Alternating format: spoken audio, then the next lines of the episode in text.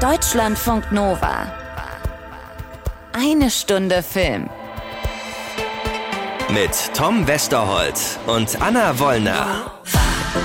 Ich zähle kurz so durch. Eins, zwei, beide anwesend und direkt mit einer Triggerwarnung für die heutige Folge. Wir haben gleich zwei Filme in dieser Woche neu im Kino, über die wir gerne mit euch sprechen möchten, die beide das Thema Suizid in Folge von Depressionen behandeln. Ja, wenn es manchen von euch also mit diesem Thema nicht gut gehen sollte, wenn ihr selbst äh, Schwierigkeiten mit sehr düsteren Gedanken habt, dann skippt diese Folge heute vielleicht lieber äh, und lasst euch da bitte helfen. Wir haben mögliche Ansprechpartner für euch mal in den Shownotes verlinkt. Zum einen sprechen wir über Close, den neuen, ganz wundervoll einfühlsamen Film vom Belgier Lukas Dom zu diesem Thema. Lukas ist in dieser Folge auch zu Gast bei uns. Tom hat nämlich ausführlich mit ihm gesprochen. Und wir haben The Sun ab Donnerstag auch neu im Kino, in dem Laura Dern und Hugh Jackman zwei Eltern spielen, die einiges falsch machen im Umgang mit den Depressionen ihres gemeinsamen 17-jährigen Sohnes und mit den beiden hat Anna gesprochen. Ja, außerdem macht Kida Koda Ramadan weiter in Sachen Regie. Nach seinem Debütfilm in Berlin wachsen keine Orangenbäume kommt jetzt seine Serie Asbest raus. Und ich habe mir noch eine Doku auf Arte angeguckt, die ich sehr spannend finde. In den Augen von Johnny Depp. Das ist eine knappe Stunde über ja, einen der schillerndsten, spannendsten, missverstandensten und kontroversesten Hollywood-Schauspielern dieser Traumfabrik. Äh, legen wir vielleicht mit den Gästen los und dem jungen Mann, der uns 2018 schon mal sehr verzaubert hat mit seinem Debütspielfilm Girl über ein 15-jähriges Transmädchen. Ist ein ganz toller Film gewesen. Und äh, auch in seinem neuesten Film spielen wieder zwei sehr junge Protagonisten die Hauptrolle, nämlich die zwei besten Freunde Leo und Remy. Ah, perfekt. Ein paar Trauben wären jetzt nicht schlecht. Oder hey, sind wir deine Diener? Wäre nicht übel. Man darf doch wohl träumen. Träumen ist schön. Ja, ich träume von einem folgsamen Sohn. Und von einem Herzenssohn, der folgsam ist. Folgsam als mein echter. Hm? Meinst du nicht? Na, vielen Dank. Es ist die Art von Bildern, in denen man selber gerne Urlaub machen möchte. Die flämische Idylle, Leo und Remy, beide so um die 12, 13 Jahre alt. Die liegen bei Remy zu Hause mit dessen Mutter am Garten auf der Wiese. Es ist Sommer. Die drei albern rum und die zwei Jungs sind die Art beste Freunde, die quasi jede freie Minute miteinander verbringen, auch ständig beieinander übernachten. So richtig allerbeste Freunde eben und das seit Sandkastenzeiten. Dann kommen die zwei zusammen auf die Oberschule. Die Ferien sind also rum und sie landen auch, wie sie es sich gewünscht hatten, zusammen in einer Klasse. Was die beiden sich allerdings überhaupt nicht gewünscht hätten, sind äh, so erste Gerüchte, die dann die Runde machen und auf die sie dann auch von ein paar Mädchen aus ihrer Klasse direkt angesprochen werden. Seid ihr zwei zusammen? Nein. Naja, ich dachte nur, für einfache Freunde seid ihr echt krass eng miteinander. Wenn ihr da so in der Bank sitzt, dann immer ganz nah zusammen. Ja, Wir genau. sind eben einfach sehr gute Freunde. Gute Freunde sind Aber wir auch. nicht so. Ist ja nicht böse gemeint. Ist doch nur eine Frage. Ist ja auch Ich euer glaube, Ding. sie sind gute Freunde plus. Aber plus plus mal Nein, plus. wir sind beste Freunde im Sinne von Brüdern. Aber wir sind nicht Wohl ein irgendwie... bisschen mehr wie Brüder.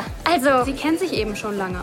Oder steht ihr nicht dazu? Und ab da haben wir dann eine Art Tragödie in drei Akten. Also erster Akt, Leo geht anders mit diesen Gerüchten um als Remy, denn dem ist das ziemlich egal. Er weiß ja, dass Leo und er einfach nur beste Freunde sind. Äh, ihn nervt dieses ja, bisschen runtergespielt Gefoppe der anderen vielleicht ein bisschen, aber mehr als Nerven tut's ihn auch nicht. Leo dagegen fühlt sich von diesen Vorwürfen bedrängt. Ihn verletzen diese Gerüchte an der neuen Schule und er fängt an, sich in der Schule auf dem Pausenhof so von Remy zu distanzieren. Das wiederum verletzt Remy immer mehr und es äh, kommt zu immer mehr Konflikten zwischen den beiden besten Freunden, die halt mit ein und derselben Situation völlig unterschiedlich umgehen. Es ist nichts, Remy. Hör auf zu weinen. Lass das. Remy! Remy! Hör auf, hab ich gesagt. Remy, ich sagte, hör auf! Hör auf, beruhig dich, beruhig dich, Schluss jetzt. Beruhig dich. Dich, atmen. Es ist vorbei, es ist vorbei. Remy, es ist vorbei. Remy, es ist vorbei, es ist vorbei. Es ist vorbei. Äh, Remy ist am Boden zerstört. Er fühlt sich von seinem allerbesten Freund, der für ihn Familie ist, wichtigster Mensch, verraten und betrogen, während Leo zwar auch immer noch mit Remy befreundet sein möchte, sich aber eben auch noch andere Freunde sucht und in der Öffentlichkeit eben zur Distanz auf ihn geht. Was ab da passiert, werden wir euch mit Absicht ähm, nicht noch weiter im Detail verraten. Ist natürlich ein bisschen schwer mit der notwendigen Triggerwarnung von vorhin. Äh, worüber wir viel lieber reden wollen, ist, wie großartig einfühlsam ähm, der auch gerade mal erst 31-jährige belgische Regisseur Lukas Dont diese dramatische Coming-of-Age-Geschichte über zwei brüdergleiche Freunde hier inszeniert hat. Noch dazu muss man herausstellen, mit zwei wirklich völlig unerfahrenen Jungs in ihren jeweiligen Debüt-Filmrollen, nämlich Eden Dambrin und Gustav de Wähle als Leo und Remy. Ja, die beiden Jungs haben mich umgehauen, vor allem äh, Eden Dambrine als äh, Leo, der hat so krasse Augen, so ein Blau, so ein ganz intensives Blau, in dem man sich verliert. Also ich hätte ihm stundenlang einfach nur ins Gesicht schauen können, weil er ähm, auch noch diese, diese Verletzlichkeit, diese Zerbrechlichkeit hat. Die beiden sind 13, die stehen auf der Schwelle von der Kindheit zum Erwachsenwerden, die sind auf der Suche nach sich selbst, werden jetzt unfreiwillig in Schubladen gepresst, müssen sich überlegen, vielleicht gehören sie in diese Schublade rein, gehören sie in diese Schublade nicht rein. Wie die beiden das gespielt haben, fand ich wirklich mit Gänsehaut, zumal ähm, eben im Zug entdeckt wurde. Da hat äh, Lukas Dont hat den gemeinsam mit Freunden beobachtet und gedacht, das ist mein Leo, das geht gar nicht anders. Und ich finde, man merkt in keiner Sekunde, dass die beiden hier wirklich das erste Mal vor einer Kamera stehen. Ja. Die Eltern, es sind sowieso so Bilderbucheltern, die man sich auch irgendwie gewünscht hätte als Kind, wenn man sie nicht hatte. Ähm, das ist wirklich ein ganz, ganz berührender Film, ein ganz, ganz großartiger Film, der für mich fast sogar noch einen Ticken besser war als sein erster Film Girl. Ich bin, war wirklich äh, platt nach dem Gucken, ähm, weil er auch noch so eine ganz krasse Intensität hat. Und bei dieser Intensität steht für mich dieses Wort behutsam über allem. Das ist die Art, wie Lukas Dont seine beiden unerfahrenen Hauptdarsteller hier inszeniert hat. Ähm, alles, was er anfasst in diesem Film, tut er unheimlich behutsam. Egal, ob es diese Freundschaft zwischen den beiden Jungs ist, die sowas ganz Schönes, Liebevolles, völlig Unanstößiges in sich hat. Oder ob es auch, du hast es schon gesagt, das Verhältnis beider Jungs zu ihren Elternhäusern ist. Und zwar auch über Kreuz. Also beide Jungs sind in in beiden Häusern wie zu Hause. So eine Selbstverständlichkeit, die ich zum Glück tatsächlich auch aus meiner Kindheit kenne. Liebe geht raus an dieser Stelle an Gerda und Rolf oder ob es jetzt das Verhältnis von Leo zu seinem älteren Bruder ist, die beide in den Ferien auf der elterlichen Blumenfarm helfen und arbeiten. Es ist diese Unbeschwertheit, so ein Gefühl, das hat mich erinnert an die Anfangsmomente aus Call Me By Your Name. Dieses ja, dieses Sommerding, ja, kurze genau, Hosen, genau, das richtig. Haar ist vielleicht ein bisschen blonder und Ja. ein bisschen lockiger als sonst. Man hat noch so ein bisschen, also man riecht, ich finde am Anfang des Films riecht man wirklich den Sommer. Ja, die Leichtigkeit eines Sommers äh, und damit natürlich auch eine Fallhöhe, die Lukas Don kreiert, die dann alles, was danach kommt, ähm, so ja unfassbar und auch unfassbar äh, tragisch macht. Und das schafft Don alles ohne irgendwelche Effekte, ohne Geigen, ohne künstliche Tränendrüse, äh, weil es ihm gelungen ist, für seine beiden unerfahrenen Hauptdarsteller ein Umfeld am Set herzustellen, das von Sicherheit und Wohlfühlen geprägt war. Das hat er ganz schlau angestellt. Das wird er auch im Gespräch gleich noch ein bisschen ausführlicher erzählen. Und er hat mit Frank van den Eden dann noch einen Kameramann an seiner Seite gehabt, der beim Dreh irgendwie richtig zum Kumpel der beiden Jungs wurde, der ständig so nah und mittendrin in jeder Szene sein konnte, so close, wie es der Filmtitel sagt, ohne dass Eden Dambrin und Gustav de Welle sich dabei von ihm und der Linse irgendwie bedrängt gefühlt hätten und weshalb wir dann eben auch immer mittendrin sind in diesem Sommer, äh, in dieser Freundschaft und in der Tragödie. Das ist wirklich, ging mir genau wie dir, eine krasse Gefühlsachterbahn. Ich habe am Ende gedacht, dieser Film zeigt vielleicht den leisesten, lautesten Hilfeschrei eines bis ganz tief ins Herz verzweifelten Menschen, den ich überhaupt jemals in einer Geschichte gesehen habe. Und wie Lukas Dont uns damit auf die Reise nimmt, ist wirklich einfach ganz, ganz groß. Ja, dem habe ich eigentlich nichts mehr hinzuzufügen. Ich habe ihn vor ein paar Wochen hier in Berlin getroffen äh, und natürlich wollte ich gerne mit ihm über diesen außergewöhnlichen Film sprechen. Vor allem darüber, wie er es angestellt hat, mit zwei absoluten Schauspielneulingen einen so einfühlsamen Film zu erzählen. Lucas Dont is with us today and I'm so glad to have you. Hi. Hi, I'm so happy to be here. It is such what I already said, such a beautiful and and moving film. I was close to name drop the title. I was really close to tears like the whole time. And uh, one of my questions that I had was, what attracts you to sending your audience uh, through existential crises like in this movie? That's a very good way to put it, I suppose. Well, I think that there's this renowned Flemish poet. Uh, he's called Herman de Koning, and he once talked about poetry um, as a, an art form in which he starts from this very deep personal feeling, but then along the way tries to translate it in a universal experience. And that for him, the only way a poem is, succeeded is if the me is past tense and if it is phrased in such a way that it moves and touches all of us. Mm-hmm. And I think that for me, that is probably also what the Greek meant when they used the word catharsis. Yes. And so I think um, in what we make, in the pieces we make, I hope that that is what we try to do. I start from a place that is deeply personal to me to then along the way uh, leave the me behind because this eventually will be a piece that is not for me. Yeah. Um, and try to find those feelings, those emotions that we human beings have all been confronted with, or have mostly been confronted. Most of us have been confronted with them, like friendship. Friendship is at the core of all of our lives. And the heartbreak that we so often can feel linked to friendship is not a feeling that we see expressed regularly. Yeah, that's right. Um, but also the feeling of responsibility, of guilt, is something that we all feel um, to different degrees, and yet it's something that traps us inside of our bodies. Yeah. It's this theme of, on which many of us can never communicate. Mm.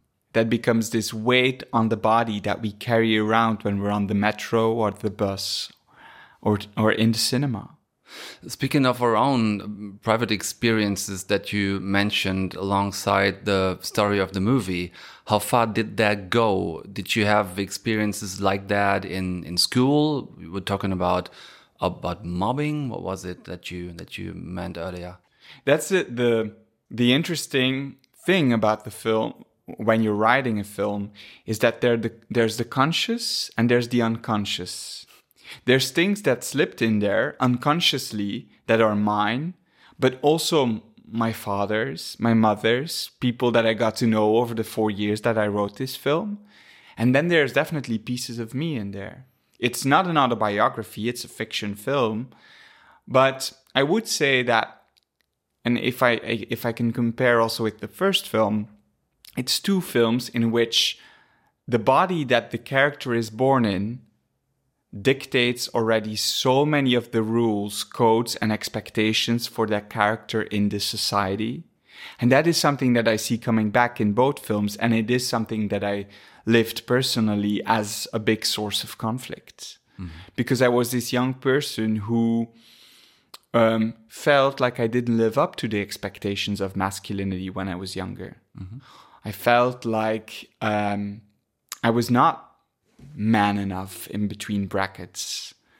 And so for my in my li- young life, I tried very hard to be this meme artist that copied the others in order to become them.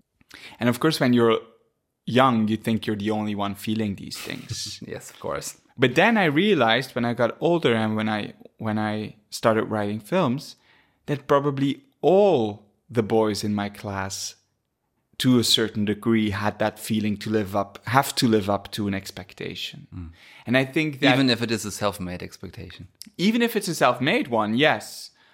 But I think that generosity of thinking also about the conflict of others and not only about your own, I think it's something that you need as a writer. But it, it made me open up to making a film that is in many ways also about uh, the pressures of masculinity on all of us, not only on one specific character. Yeah. It led you to addressing a topic or an issue in the movie, which is um, for many people a taboo that they wouldn't even talk about, which is uh, suicide amongst kids. What did you learn during preparing for the movie, your research about this this whole issue? Because I understood that there is um, very much unknown about it. Yeah, I mean, uh, th- that topic in general, even whether it's uh, uh, around young people or just human beings, is very taboo. And it's also not an easy topic to talk about. Um, I think that our films are about, on one hand, our films are about flowers, and on the other hand, our our films are also about shadows. And I think that a young universe, we often want to show it uh, only as the flowers. We we like to think of it as uh, the innocent days, the days without pressure, the days without thinking. And yet, for some young people, there is this there is this shadow part. And there was a point in the movie where you did something really intense, um, which I've never seen before anyone doing uh, around this this issue. There is this this bus drive, this school trip, and we know from the moment where Remy is called out, we know what happened. Mm-hmm. We see Leo's face and we know he also knows that something must be terribly wrong. And still, you take us on the trip, you show us the kids playing at the beach, having fun, then getting called back to the bus. We need to go. On the way home, your parents are waiting. We go to the gym and I'm getting goosebumps just while I, I recall what I've seen in the movie. I the dramaturgy of this film for me is very much a film that exists out of two parts that breaks into two like a like a like a fruit that you break into and that passes through the darkness to start over again actually in the middle of it it is something that became clear to us when we started writing in the, film in the beginning is that this would be a film that has this part of fragility and this part of brutality and that the brutality would slowly corrupt the tender language of the beginning. And when we thought of this sequence, like you say, that that is actually the school trip, in which we feel in the beginning that there's something announced that Remy is not there. I wanted. I think that what what intrigues me is sometimes in this world there are things that we feel but cannot explain. And I have been in this situation where, even though someone I know is far apart, eh, uh, I haven't heard them for a while, I feel that there is something going on. I feel that there's something wrong. This is quite inexplainable. I mean, science cannot explain this, but it's there. And I've often been confirmed that I was right. So that this for me talks about this connection between people that is in the air. Yes. And I wanted to place the audience in the shoe of of exactly that feeling that is inexplicable but there. In diesen Schuhen, von denen Lukas da spricht, habe ich dann wirklich den ganzen Film gesteckt in den Schuhen der beiden Jungs. Ähm, Wir springen an der Stelle ein bisschen nach vorne. Ich hatte nämlich mit ihm au- auch noch über diese mittlerweile äh, häufiger erzählte Geschichte gesprochen, äh, wie er Eden Dambrin, den Leo-Darsteller, damals im Zug zufällig getroffen und dann auch angesprochen hat und was das für eine, sagt er selber, weirde Situation war, weil er sagt, also ich, ein erwachsener Mann, spreche einen zwölfjährigen Jungen an. Könnte auch missverstanden werden. Absolut, äh, aber Gott sei Dank war das dann alles kein Problem und äh, die Jungs, äh, mit denen Leo, also der Eden Dambrin unterwegs war, die haben dann auch gleich gegoogelt im Handy und haben Bilder von Lukas Dont gefunden und gesehen, der ist wirklich Filmregisseur, das ist nicht irgendeine blöde Masche. Und ähm, bin dann, möchte gerne noch ein bisschen weiter nach vorne springen, weil mich wirklich interessiert hat, wie sie am Set mit den Jungs gearbeitet haben äh, und wie schon vermutet, hat dabei tatsächlich Kameramann Frank van den Eden eine ganz wichtige Rolle gespielt. Yeah, Frank van den Ede started to, and this is something that I did with our, our previous film as well, is I invite our cinematographer to come film rehearsals very early on. Yeah. And actually, when I say rehearsals, Um, it's not at all what maybe one would think a rehearsal looks like. Or I guess a normal rehearsal would be like we rehearse a scene. I never do that. Actually, what we do is we make food, we eat, we talk. We do only daily things. I like to rehearse with you. Uh, yes, it's really. I mean, it's a lot of fun, and there's no pressure. And for the for the boys, it's kind of like in the beginning, I have to explain them. This is important for me. It's not important for me that you know four pages of text because that only stresses them out. For me, it's important that we work together. And when you start filming the daily, and when you start having this cameraman there while you do daily things, they also understand that when the camera is on, they don't necessarily have to do other things. They just have to sit and eat if that's what happens. Yeah. I've always tried to look for something that feels very close to the natural uh, authenticity. Um, and so stripping that away for me starts very early on. This is um, really interesting what you just said because I was wondering so much how you got them like both to be so reduced with no overacting in the whole movie, but you just explained it beautifully. I would like to talk with you about like 20 or 30 more things that I could ask about the movie, but we don't want to spoil everything. And um, last time after Girl, you locked yourself away and you wrote Close. So what's uh, coming next in your life? Locking yourself away again and writing a next movie? Well, that sums it up pretty much. Well, uh, we have some traveling to do because we are Belgians Oscar submission. So we're doing, we're showing the film a lot in the overseas right now in the States. Um, and we travel with the film that we're releasing in different countries between now and April.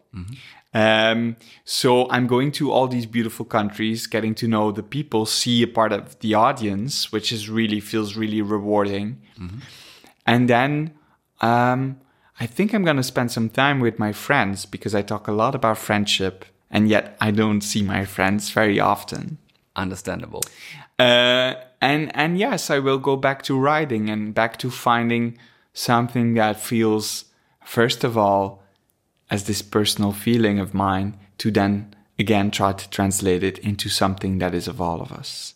Wherever you go, please take us with you.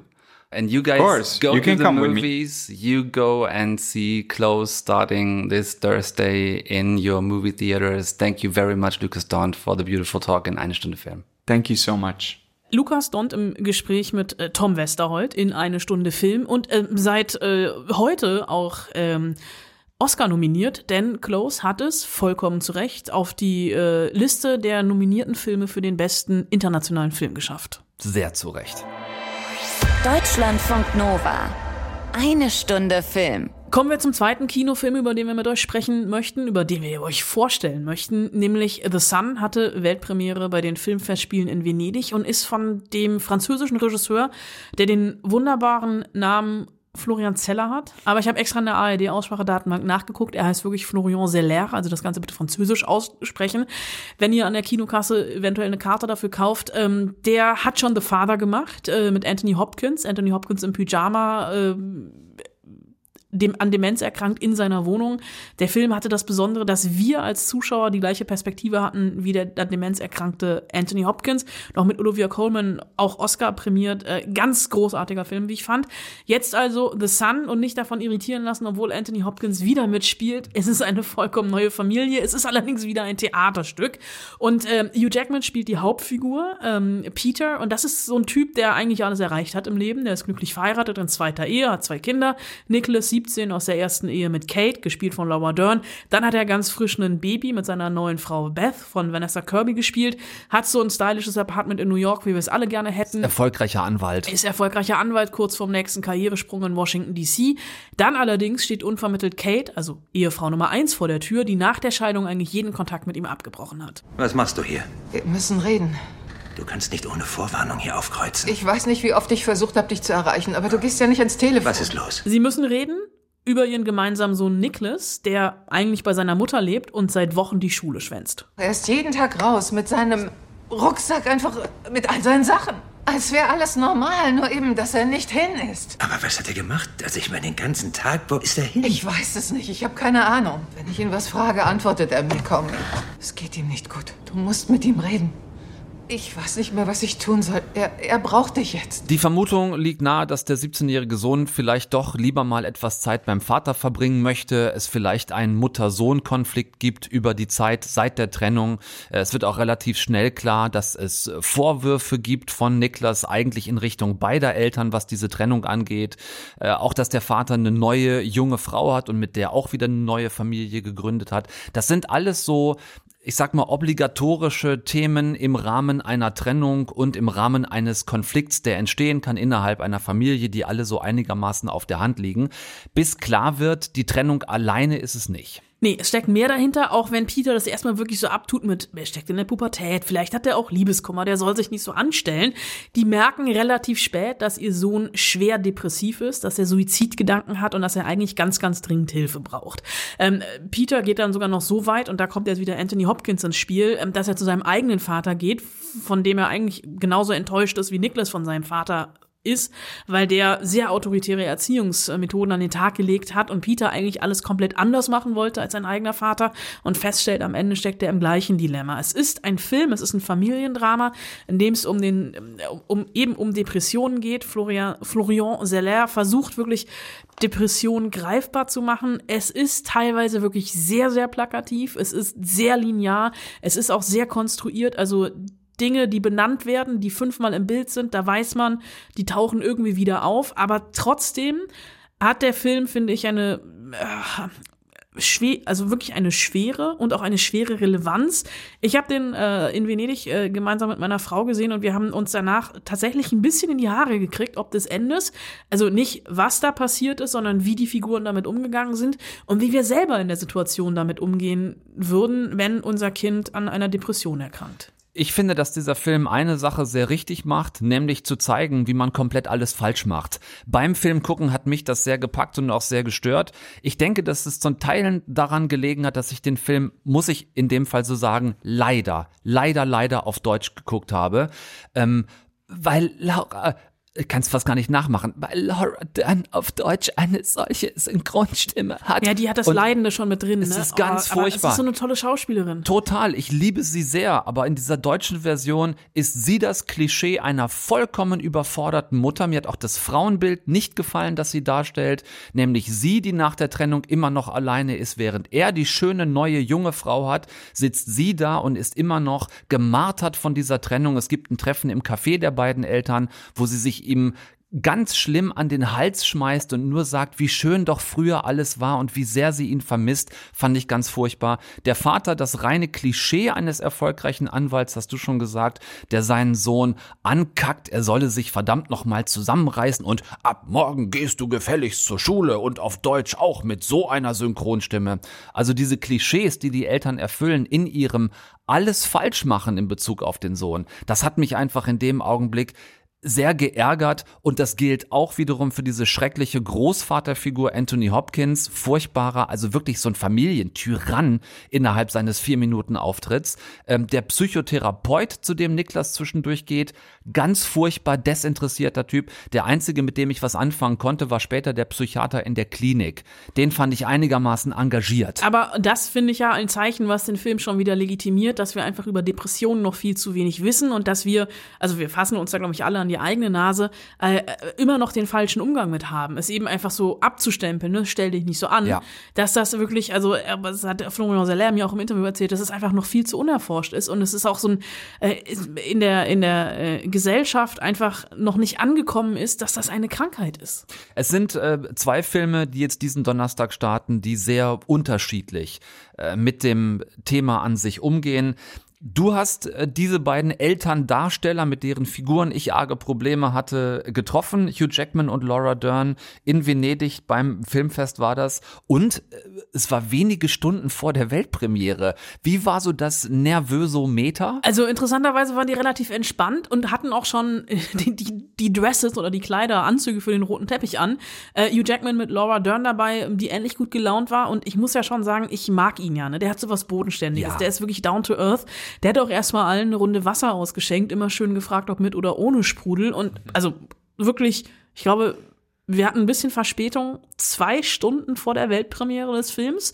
Die Eier musste er erstmal haben in der Hose und dann hat er auch erstmal geschwärmt von der Zusammenarbeit mit Regisseur Florian Zeller. Er hat den Namen nicht ausgesprochen, also er hätte es nicht geschafft. Yeah, I think it's still working its way through me, you know, and as we talk about it and relive it and, and understand it, and when I watched it, I found myself very emotional watching it. I'm, not just talking about just the story. I think it was uh, it was a process that required a lot of, um, I guess, trust and revealing. And Florian didn't want to rehearse um, at all, which I was surprised with because he comes from the theatre. But when I understood his process of just creating a very safe, almost sort of sacred kind of space where we got to act every day, he just wanted us to live in the scene, trust each other trust and see where it goes, and then we would work from there. So it it was revealing and it, very emotional um, and beautiful. I felt so connected. I became instantly very close friends with Laura and and with everyone in the set. We became very very close, very quickly, unusually close, unusually quickly. And I think that's a lot to do with Florian and the story we were telling. Und ihm ist es während der Dreharbeiten dann auch tatsächlich immer schwerer gefallen, die Story Story sein zu lassen. I was finding it harder and harder to separate, but I actually was a bit in denial. I was with my family. My wife was there the whole time. She's incredible. And even he, she said to me, she said, You're the last person I would describe as a hot mess, but during this, you've been a hot mess. yeah. My sleep was off. I, I, I found everything was was and I can look back now, and I don't think I thought it at the time. I can look back now and see that there was a real uh, parallel to what Peter was going through. Ich habe den beiden dann auch tatsächlich erzählt, dass ich den Film mit meiner Frau zusammen gesehen habe und wir uns danach wirklich angeregt darüber unterhalten haben, vorsichtig formuliert, was wir in der Situation machen würden. Es war, glaube ich, Feedback, das sie wirklich gerne angenommen haben und es folgt ein Monolog über die Auseinandersetzung mit Mental Health Issues als Eltern von Laura Dern. I hope that's the kind of conversation the movie brings up because as the film says, love is not enough. And so the fight is in us first, and then with our partners in any family to figure out what would we do when we are confronted with the powerlessness of loving not being enough. Mm. And if we're dealing with the story of um, the crisis of addiction in a family or other mental health challenges like clinical depression and anxiety, there are no right answers because it's not us. And so we're throwing our ideas at another human being. And it, I mean, to be in a crisis like this, it really confronts as a parent that you are not your child. That you right. can love them and nurture them, but you are not their experience. Mm. And in, in the, I think in the writing that Florian gave these two parents with very different ideas of how they would fix it was also quite brilliant, you know this idea that I, if I just love him through this, it's going to be fine. Mm. And Peter's way, which is myriad choices, but one of which is like, you're going to be fine. Mm. We're going to get you to school, we're going to give you some order, structure, a family unit, and you're going to be okay. And, you know, it's the boundaryless unknowing, this territory that we're all walking through now about our own and our loved ones' mental health through an hmm. insane world. Und Hugh Jackman als Vater hat natürlich auch noch eine Ergänzung. When we had kids, it's you know you fall in love with someone and you work out your relationship. It's great. All of a sudden we had kids, and a whole all my parent, the way I was parented, the way she was parented, all of a sudden, and it wasn't just Deb and I. It was somehow our pasts coming together, and we had really different ideas of how to parent. And we never really pre discussed it. We just assume we love each other, we get on great, we don't argue. That's going to be fine too. And I think the scene that was added from the play, um, the scene with Anthony Hopkins, was a really great addition because you, you spend so much of the film thinking about my character as the father, and then of course you realise he's a son and he hasn't dealt with the pain from that and the ramifications, and that he's making a lot of his choices to be so consciously different from his father, and rather than maybe just being present. So anyway, so. Um, yeah, your, your baby's only two. I'm sure you've had a couple of arguments, but you, you're probably going to have some more. I'm sorry to say. Äh, auch wenn meine Frau und ich vermutlich noch öfter unterschiedliche Ansätze haben, den Erziehungsratgeber mit Hugh Jackman, der ist in Arbeit. Auf den bin ich ganz besonders gespannt. Ähm, hat es denn seinen eigenen Erziehungsansatz nochmal verändert, dieses sich auseinandersetzen mit der Geschichte hier? Ich meine, immerhin sind seine Kinder ja auch schon ein bisschen älter mittlerweile. Hat es. I don't ever want to say I'm very disappointed in you, young man. I remember getting that one. Um, but my dad was very English. He had a bunch of other, like, buck your ideas up, you know, things like that. Just really English sort of. Um, but yes, there's probably some other things. Ja, aber nicht nur die Erziehung, sondern ja auch die Haltung zu Mental Health hat er dann nochmal komplett neu überdacht und auch eine Fehleranalyse bei sich selbst gemacht.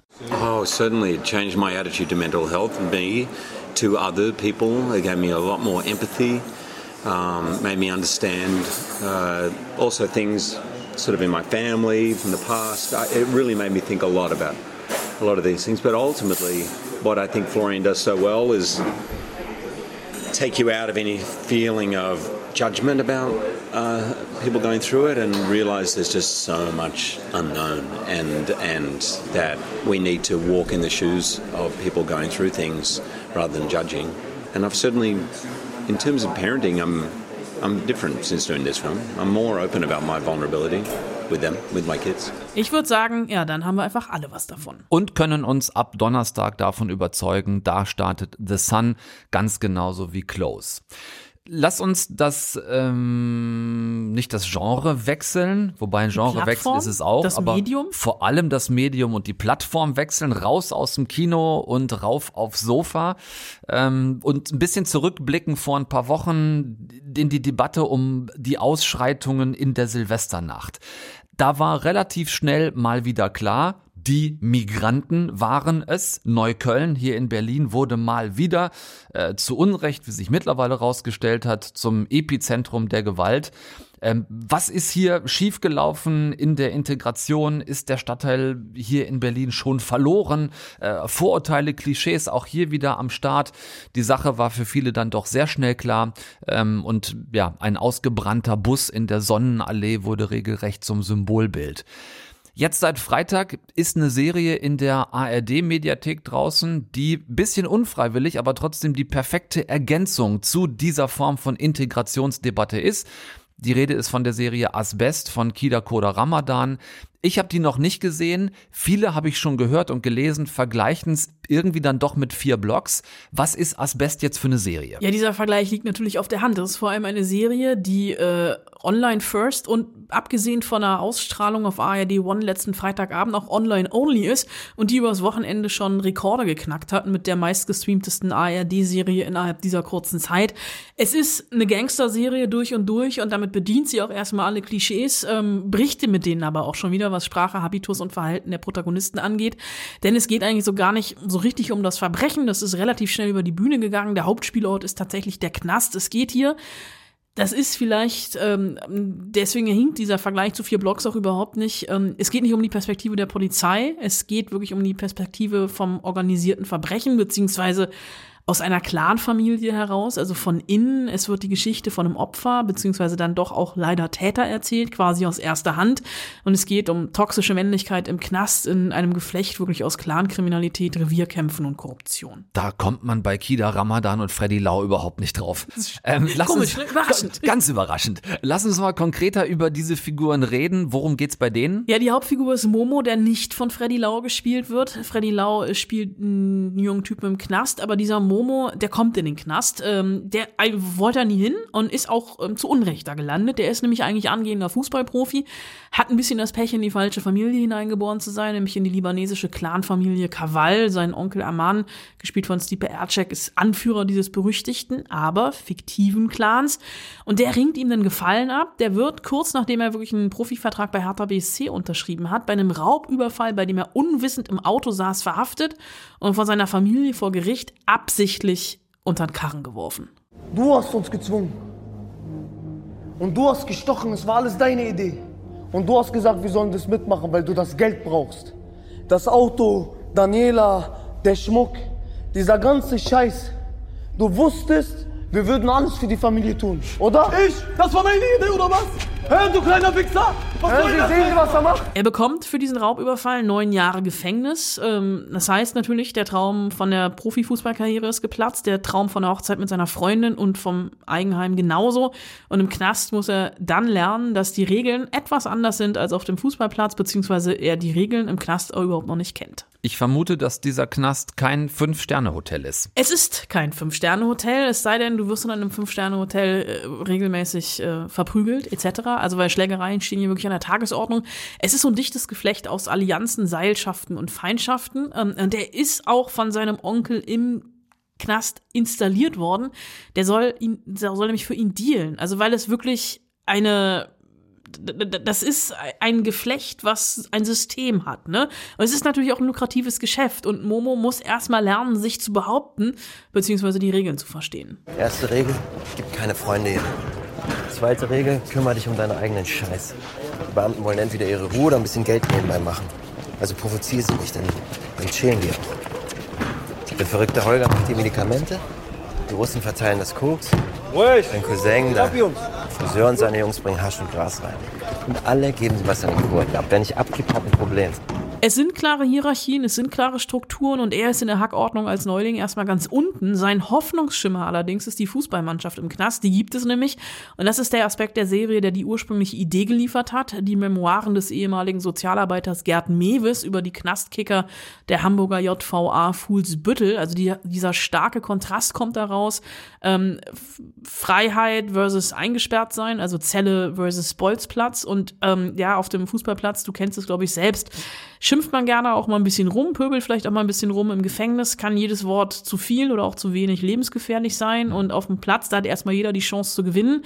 Hinter Gittern haben eigentlich alle schon verloren und das ist so ein bisschen die Prämisse, mit der die Serie spielt. Dass Freddy Lau mit dabei ist, das wundert wenig, wenn man um die Freundschaft zwischen ihm und äh, Kida Ramadan weiß, aber auch drüber hinaus. Äh, Stipe Ecek hattest du eben schon erwähnt als Clanchef, aber auch Jasmin Tabatabai, äh, Claudia Michelsen, Nicolette Krebitz, Detlef Buck, Wotan Wilke Möhring. Also es ist schon ein ziemliches Who is Who der deutschen Schauspielszene. Die alle vielleicht eher in Nebenrollen, die Hauptrolle mit einem Newcomer besetzt, dem Rapper Sidir. Xidir, Er ist nicht drin. Shidir. Ich- Also ich, ich habe jetzt immer Xidir gesagt, der ist in der ARD-Aussprachedatenbank nicht drin. Ich habe jetzt aber auch schon Chidir gehört. Es tut mir leid, wenn ich es an dieser Stelle falsch mache.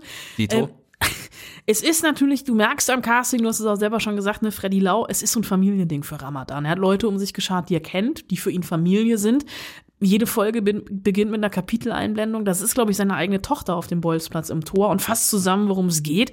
Und sein eigener Sohn, der hatte die Finger im Spiel beim Casting von Xidir, Khidir. Denn Ramadan, der wollte jemanden entdecken und zum Star machen. Und sein Sohn hat ihm Videos von Khidir, Xidir gezeigt. Er hat ihn über Instagram angeschrieben und zum Casting eingeladen. Und der fügt sich in dieses Who is Who des deutschen Films schon ganz gut ein und bringt auch so eine authentische Frische mit. Hinter dem Ganzen steht eben Kida Ramadan. Äh, Nach seinem Debütfilm in Berlin wächst kein Orangenbaum, ist es jetzt seine Debütserie.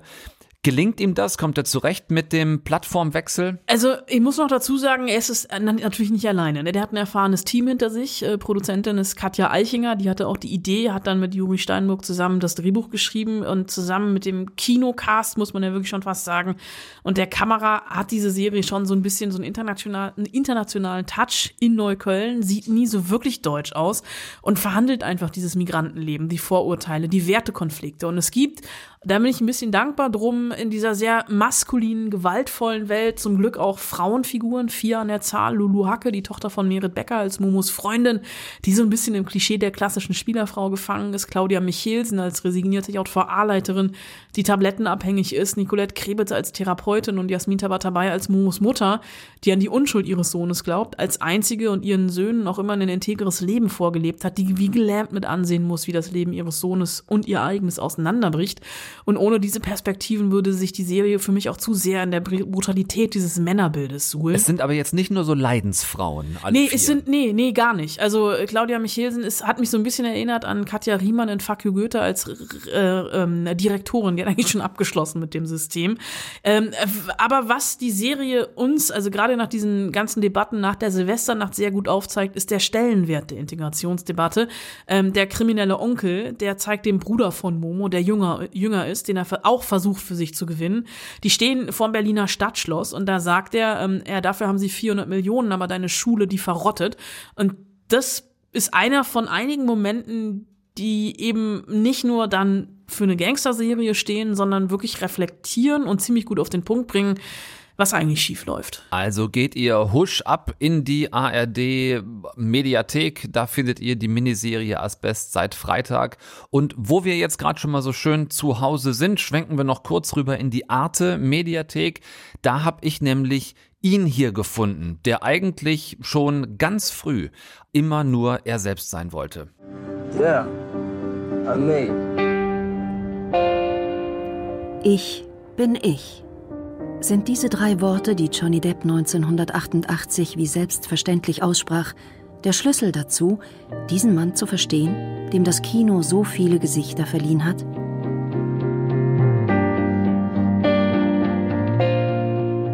Zwar erzählen uns all diese Gesichter etwas über den außergewöhnlichen Hollywood-Darsteller.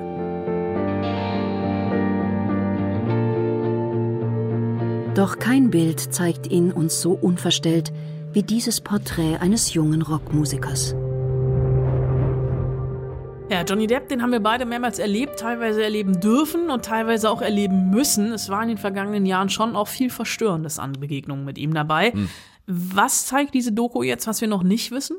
Naja, vielleicht zumindest Ansätze, wie es zu dem verstörenden Teil überhaupt gekommen ist. Ähm, wir sehen einen 19-jährigen Musiker, der einerseits unbedingt auf die Bühne will, aber andererseits ganz kontrovers zu scheu fürs Rampenlicht ist, der sich als Gitarrist immer die dunklen Spots auf der Bühne sucht, beim Gitarrespielen immer auf den Boden schaut, sich teilweise hinterm Sänger versteckt, der also zwar Musik machen, aber nicht nicht im Scheinwerferlicht stehen will der dabei sehr erfolglos bleibt, der irgendwann keine Kohle mehr hat, der fast obdachlos wird und dann von seinem Kumpel Nicolas Cage damals wirklich regelrecht überredet wird, doch bitte endlich mal zu Filmcastings zu gehen.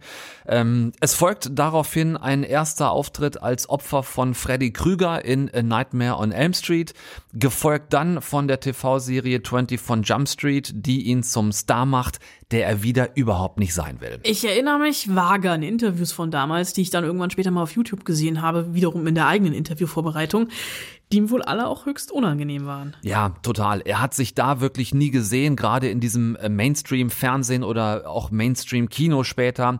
Aber er hat da eben dann Geld verdient und genau das war die Schere. Ja, du hast Schere gesagt. ja, ich habe Schere gesagt und die spielt natürlich dann auch eine große Rolle. Ähm, das Kennenlernen von Tim Burton. Zwei Typen, die sich damals getroffen haben, die ein ähnliches Psychogramm hatte, denn auch Tim Burton war ein sehr schüchterner Typ, der der Kunst machen wollte, aber auch das Rampenlicht gehasst hat. Die haben sich da gefunden auf einer Ebene, haben ja eine Menge Filme miteinander gemacht und an der Stelle wird sehr spannend, denn wann immer Johnny Depp Filme gemacht hat, die ihm selber am Herzen lagen, die ihm also wichtig waren, ähm, dann waren das fast immer Box-Office-Flops, obwohl da teilweise wirklich tolle und gute Filme äh, dabei gewesen sind, als Beispiel nur äh, Gilbert Grape und andere. Und wann immer er ähm, Mainstream-Filme gemacht hat, äh, die ihn reich und berühmt gemacht haben, dann waren die ihm wiederum meist auch sehr zuwider. Die Kinokassen sind seine Achillesferse. My entire career was based on 20 years of failures, essentially. From Crybaby to Edward Scissorhands to Ed Wood to Benny and June. These were not like groundbreaking, money-making, you know, huge Hollywood things. the powers that be in Hollywood were sort of sitting on the edge of their seats going, is this movie going to make money? And they never did. Sleepy Hollow made, I don't know, a few bucks for them. And then Pirates happened. Mein Mitleid mit ihm hält sich da tatsächlich so ein bisschen in Grenzen. Er ist ja keine ganz unumschrittene Person mehr. Ne? Ich sage nur, dass, ich glaube, es war im letzten Jahr, diese ganzen Gerichtsprozesse mit Amber Heard etc. Äh, wie sieht's denn jetzt mit persönlichen Schicksalen in der Doku aus oder mit so einer reflektierenden Ebene? Also die wichtigen persönlichen Beziehungen zu Vorbildern, die er hatte, die spielen die eher größere Rolle in dieser Doku, also Freundschaften eben zu Tim Burton oder auch zu äh, Marlon Brando oder Hunter S. Thompson, die ihn auch geprägt haben. Die Schicksale spielen, wenn dann eher am Rande eine Rolle. Also natürlich ist auch der Prozess gegen Amber Heard kurz Thema. Einfach, weil das auch wieder so ein massives Ausschlachten von Privatem in der Öffentlichkeit gewesen ist. Aber noch viel schlimmer äh, zeigt uns diese Geschichte, war letzten Endes die heftige Paparazzi-Hochzeit in den 90ern. Vermutlich nie davor und nie danach wurden Stars so von Paparazzi gejagt wie damals und Johnny Depp war mittendrin. Spätestens ab 1993, nachdem River Phoenix ja im VIP-Club Viper Room in Hollywood an einer äh, Überdosis Kokain gestorben ist. Und dieser Club ja nun mal, was tatsächlich auch nicht jeder weiß, Johnny Depp gehört hat. Als Eigentümer des Clubs gerät auch Johnny Depp ins Visier der Klatschpresse. Sie betrachtet ihn nun als Schauspieler mit einer teuflischen Aura. Ein Bild, das auch von den beispiellosen, spektakulären und somit medienwirksamen Gewaltausbrüchen des Stars genährt wird. Depp was arrested in New York City on charges of criminal mischief after allegedly trashing his hotel room in the presence of girlfriend model Kate Moss. Depps Festnahme wird zu einem Symbolbild der 90er, in denen Hollywood-Stars zu von Paparazzi gehetzten Stars wurden. Blitzlichtgewitter stürzten sie vom Sockel. Danach war er quasi freiwillig für viele Paparazzi und das war wohl für jemand dermaßen sensiblen wie ihn so eine Art Point of No Return. Ab da sind auch bei Johnny Depp Alkohol- und Drogenkonsum ausgeartet und bis heute hat er sich offenbar nie von diesem Zerreißspagat erholt zwischen wie eben schon gesagt, einerseits Künstler sein wollen, auf der anderen Seite aber das im Mittelpunkt stehen, seelisch überhaupt nicht verkraften zu können. Es sind am Ende 53, wie ich fand, dann doch sehr spannende Minuten. Es ist keine Johnny Depp Lobhudelei. Er wird schon auch sehr kritisch beleuchtet. Könnt ihr ab jetzt und noch bis Mitte März in der Arte Mediathek äh, mit dem Titel In den Augen von Johnny Depp euch angucken. Ja, dann habt ihr ganz gut zu tun bis nächsten Dienstag. Zu den zwei Kinofilmen dieser Woche hatten wir euch eine Triggerwarnung mit auf den Weg gegeben. Wenn ihr mit dem Thema beider Filme umgehen könnt, dann könnt ihr da auf jeden Fall zwei sehr unterschiedliche Erzählansätze sehen. Ansonsten macht es euch einfach auf dem Sofa bequem. Nächste Woche dann auch wieder zwei Gäste bei uns. Äh, wir hatten eine kuschelige Viererrunde neulich am Start. Äh, Anna und ich zusammen mit den Brüdern Alex und Dimitri Schad, Regisseur, Hauptdarsteller und zusammen Drehbuchautoren-Duo ihres gemeinsamen Films Aus meiner Haut ganz tolles Debüt, das es direkt äh, nach Venedig geschafft hatte. Also auch die hast du schon dort getroffen. Aber vor ein paar Tagen haben wir sie nochmal gemeinsam hier in Berlin uns geschnappt. Ähm, Gibt es dann nächste Woche die Geschichte dazu. Bis dahin macht ihr bitte keinen Quatsch, bleibt gesund oder wenn ihr es aktuell nicht seid, dann werdet es nach Möglichkeit bitte wieder. Guckt auf gar keinen Fall irgendwas, was wir nicht auch gucken würden. Hauptsache es flimmert. Deutschlandfunk Nova. Eine Stunde Film. Jeden Dienstag neu. Auf deutschlandfunknova.de und überall, wo es Podcasts gibt. Deine Podcasts.